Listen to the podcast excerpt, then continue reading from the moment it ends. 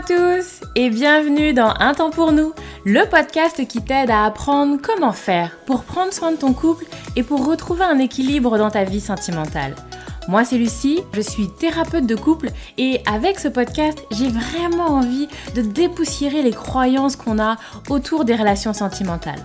Ici tu vas voir, on parle sans filtre, sans tabou, mais aussi sans jugement et toujours toujours avec bienveillance. Donc, retrouve-moi sur ce podcast toutes les semaines si c'est compliqué dans ton couple ou si ça va, mais que tu as envie de l'entretenir et de le booster un peu. Dans tous les cas, tu es au bon endroit, alors installe-toi, on est parti. Hello, bonjour à tous, j'espère que vous allez bien. Je suis très très contente de vous retrouver aujourd'hui pour un nouvel épisode du podcast et un épisode de podcast où on va se parler de la tendresse. Et vous allez le voir, on va parler de la tendresse et donc également euh, on va parler de sexualité aujourd'hui dans l'épisode du jour. Et donc j'en profite pour vous dire que, euh, alors deux infos, la tendresse c'est déjà un sujet qui va être abordé prochainement, le mois prochain, dans ma newsletter audio du mois. Vous savez maintenant, tous les mois, eh bien je propose une newsletter audio où donc j'envoie un petit audio qui va durer après une dizaine de minutes sur certaines thématiques. Et donc c'est du contenu exclusif qui est uniquement pour les personnes qui euh, sont abonnées à mes mails privés. Bien évidemment, vous allez retrouver le lien pour vous abonner à mes mails privés dans les notes de cet épisode.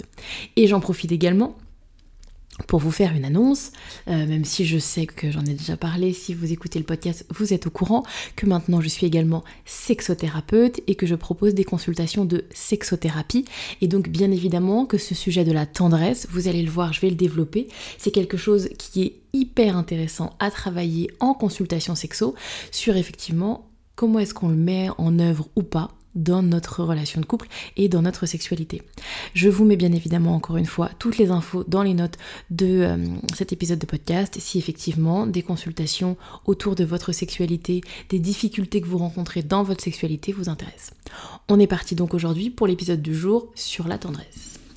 Donc aujourd'hui on se parle tendresse et donc vous me direz sans doute un petit peu, bah, Lucie la tendresse c'est tout doux, la tendresse c'est tout mignon, la tendresse il n'y a rien à vraiment en dire sur la tendresse. Mais si, mais si, vous allez voir, c'est hyper intéressant de parler de la tendresse, c'est passionnant. Déjà, l'idée un petit peu de cet épisode, ça va être pour ceux qui vont avoir envie d'approfondir un petit peu leur relation de couple, pour ceux qui, qui vont pas forcément être dans des grandes difficultés, grandes difficultés ultra dramatiques, mais qui ont envie de mieux se comprendre, de mieux comprendre leur fonctionnement et leur relation.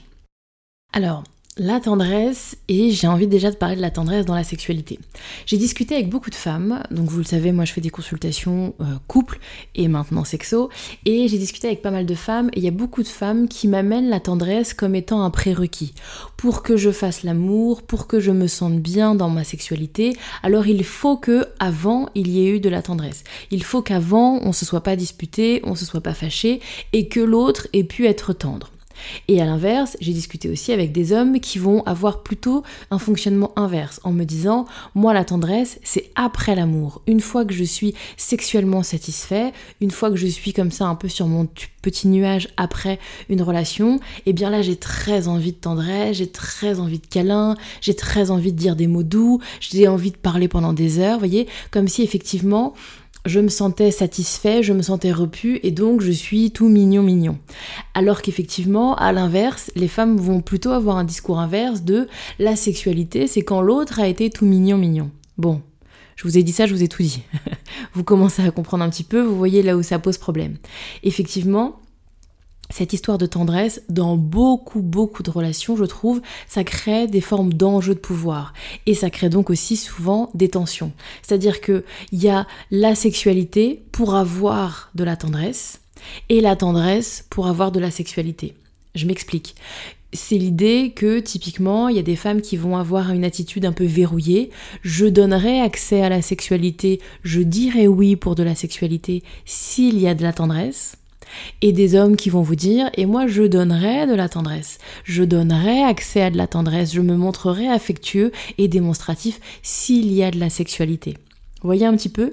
Donc, bien évidemment, vous allez le voir rapidement, hein, je vais nuancer parce que pour moi, c'est aussi beaucoup d'idées reçues, mais il y a un truc un petit peu comme ça, où effectivement, il y a de l'enjeu de pouvoir autour de cette notion de tendresse et cette notion de sexualité, et où, eh bien, l'un ou l'autre a un petit peu les clés d'accès et détermine à quel moment il ouvre la porte ou pas. Donc, à mon sens, c'est intéressant de voir la tendresse comme un outil. La tendresse, ça peut être un outil ultra intéressant de communication et de désir. Je vous en parle. Donc si pour les personnes, et donc souvent les femmes, qui ont envie, qui vont avoir besoin de tendresse pour avoir de la sexualité, c'est intéressant que on puisse vraiment étoffer cette notion de tendresse qui va devenir un outil comme un liant, comme une huile, voyez, qui va permettre que la mécanique de votre relation, elle fonctionne mieux, soit plus fluide, soit plus souple. Et il y a un vrai principe de réalité qu'effectivement, souvent, bah, les couples ils se croisent aujourd'hui. C'est-à-dire qu'on se voit un petit peu le matin, mais bon, parfois c'est un peu dans le speed. Si on a des enfants, c'est encore plus dans le speed. Et puis on se voit un petit peu le soir, et puis de temps en temps, on fait un petit peu l'amour. Vous voyez, c'est un petit peu ça l'idée. Je te vois le matin, je te vois le soir, un peu plus les week-ends, et encore, ça dépend des week-ends. Vous avez des couples et des personnes, vous avez l'impression que c'est des ministres et ils ont jamais le temps. Et effectivement, de temps en temps, parmi tout ça, on se voit et on fait un petit peu l'amour. Et donc, il y a des moments de sexualité qui arrivent comme ça, un peu comme un cheveu sur la soupe, et ce sont les seuls moments de connexion du couple. Parfois, eh ben, on se croise avant, le matin, pendant, etc. Et il y a vraiment que sur les temps où il y a de la sexualité que le couple connecte et que le couple connecte à travers le corps. Parce qu'effectivement, parfois, les couples vont vous dire qu'ils ont des moments de connexion, qu'ils s'envoient des petits mots dans la journée, qu'ils vont parfois discuter le soir, etc. Mais on n'est pas sur de la connexion au niveau du corps. Et j'aime à le rappeler, dans la grande majorité des cas et des relations, on se met en relation avec quelqu'un et du coup il y a un partage, il y a une connexion au niveau de nos esprits, au niveau de, de, de, nos, de nos deux mentales, un mental, des mentales, bref, de nos mentales. Euh, mais il y a aussi une connexion des corps en fait, il y a aussi un rapprochement des corps, une union des corps, et c'est pour ça aussi qu'on se met en relation avec l'autre. Et donc parfois, et eh ben effectivement, ce ne sont que nos moments occasionnels de sexualité qui font qu'il y a ce rapprochement des corps. Et donc quand on vient rajouter de la tendresse, quand on vient mettre saupoudrer un petit peu nos échanges et nos relations de tendresse, eh ben ça permet qu'il y ait cette connexion des corps qui ne soit pas que pendant les moments de sexualité. Donc, à mon sens, c'est quelque chose qui peut être intéressant comme un vrai moyen de vous connecter avec votre partenaire. Et puis, la tendresse peut être également un bon moyen d'entretenir le désir.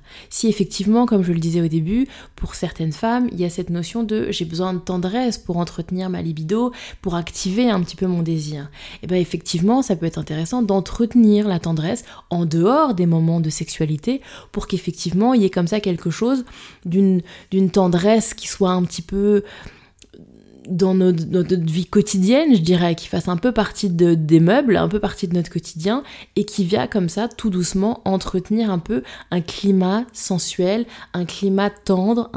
Et donc, l'idée, après, je pense que je ferai un autre épisode sur la sensualité, qui me semble également hyper intéressante. Mais je vais essayer de pas tout mélanger. Aujourd'hui, je vous parle de la tendresse. Donc, en tout cas, de, créer un climat de connexion des corps autour euh, de cette notion de tendresse. D'ailleurs, je vous invite vraiment hein, pour cette histoire de newsletter. Je pense que vraiment ça va vous plaire parce que justement, je parle des comment je dirais, des risques de la tendresse. Comme quoi, effectivement, il y a certains couples qui s'enferment dans uniquement de la tendresse et qui ont du mal, du coup, à raccrocher les wagons et à retrouver de la sensualité et de la sexualité. Bref, je vous laisse aller découvrir tout ça. Ça se passe sur euh, la newsletter audio. Et du coup, mon dernier point que j'avais envie de voir avec vous aujourd'hui, c'est et si on n'a pas envie de tendresse? Parce que, comme je vous l'ai dit, il y a vraiment, à mon sens, beaucoup d'idées reçues sur la tendresse. Déjà, le premier idée reçue, c'est cette notion que les femmes, elles en ont besoin, voilà, c'est même plus qu'une envie pour les femmes. Les femmes, elles auraient besoin de tendresse et les hommes, ils aiment moyennement ça. Moi, j'aime bien, et c'est ce que je dis en couple dans les consultations, c'est que à la naissance, un bébé, un bébé garçon ou un bébé fille, il aime autant les câlins, il aime autant les marques d'affection, il aime autant la tendresse. Voyez, un bébé, ça aime la tendresse, que ce soit fille ou garçon, ça aime la tendresse. Par contre, effectivement, avec l'âge, quand on grandit, alors apparaît des différences. Et effectivement, avec l'éducation, avec l'image un petit peu que va nous renvoyer la société de ce que devrait être un homme, euh, eh bien les hommes vont s'éloigner un petit peu de cette envie, je dirais, de ce besoin un peu primaire de tendresse. Et à l'inverse, il y a une image qui va être envoyée aux femmes que bah, elles, elles aiment la douceur, que elles, elles aiment la tendresse. Et donc, par conséquent, il y a aussi beaucoup, j'imagine que si vous vivez dans la même société que moi, ces images d'une sexualité sans tendresse, une sexualité où on va dire que c'est du sexe pour du sexe, vous voyez, euh, parfois même avec des mots plus vulgaires que ça eh bien, il y a quelque chose d'assez mal vu de ces femmes qui aimeraient cette sexualité-là, un peu brute, sans tendresse, sans effectivement ce truc un peu mielleux, euh, tout mignon, etc. Et donc, c'est assez connoté négativement, ces femmes qui aiment ça. Je vous passe les détails. En termes de vulgarité, j'imagine que vous les connaissez aussi bien que moi. Donc, il y a vraiment pour moi cette idée d'avoir une prise de conscience des carcans un peu sociaux dans lesquels on est. Et qu'effectivement, eh bien, une femme qui veut pas de tendresse, alors ce serait une bip. Et un homme qui, lui, demanderait de la tendresse, alors ce serait un homme un peu fragile, ce serait un homme un peu soumis. Bon, vous voyez, qui serait pas hyper excitant, qui aurait pas beaucoup de testostérone, pas beaucoup de sex etc., etc. Et on voit bien comme quoi, eh ben, on est un peu façonné dans ces carcans-là, dans ces représentations-là. En tout cas, le message que j'avais envie de faire passer aujourd'hui, c'est vraiment, comme je vous l'ai dit au début, la tendresse, c'est un outil. Par contre, j'aimerais vraiment vous inviter à avoir une, une, espèce de prise de hauteur sur vos fonctionnements, sur vos, sur vos mécaniques un petit peu pour que vous soyez dans une forme d'observation un petit peu juste. Qu'est-ce qui relève d'un peu un fonctionnement sociétal où bah j'ai un peu ces croyances-là, j'ai un peu ces préjugés-là et en réalité qu'est-ce qui m'appartient et qu'est-ce qui appartient dans le monde dans lequel je vis? Et puis effectivement d'avoir peut-être une plus grande souplesse sur la tendresse et la place qu'elle occupe dans ma relation. Et quelle place j'ai envie qu'elle occupe dans ma sexualité. Est-ce qu'effectivement, il y a cette histoire de c'est un prérequis, c'est une base, c'est un systématisme Est-ce que je peux expérimenter de la sexualité sans? À quoi ça ressemblerait?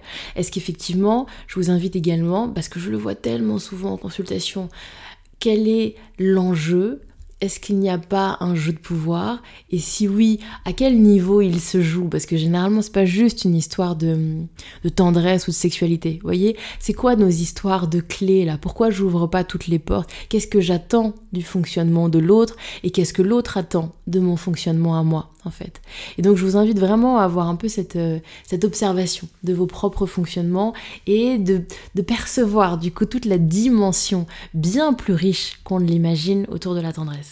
Je m'arrête là pour l'épisode du jour, j'espère qu'il vous aura plu et je vous dis à très vite pour un nouvel épisode du podcast et bien évidemment je vous invite également pour les personnes qui en ont envie à s'inscrire à mes mails privés pour les recevoir. Je vous invite également à me retrouver sur Instagram, c'est là où je suis le plus présente et je vous invite également à ne pas hésiter à prendre rendez-vous pour une consultation, que ce soit une thérapie de couple ou de la sexothérapie. Je serai ravie de pouvoir vous recevoir et de pouvoir vous aider à dépasser un petit peu les difficultés que vous rencontrez.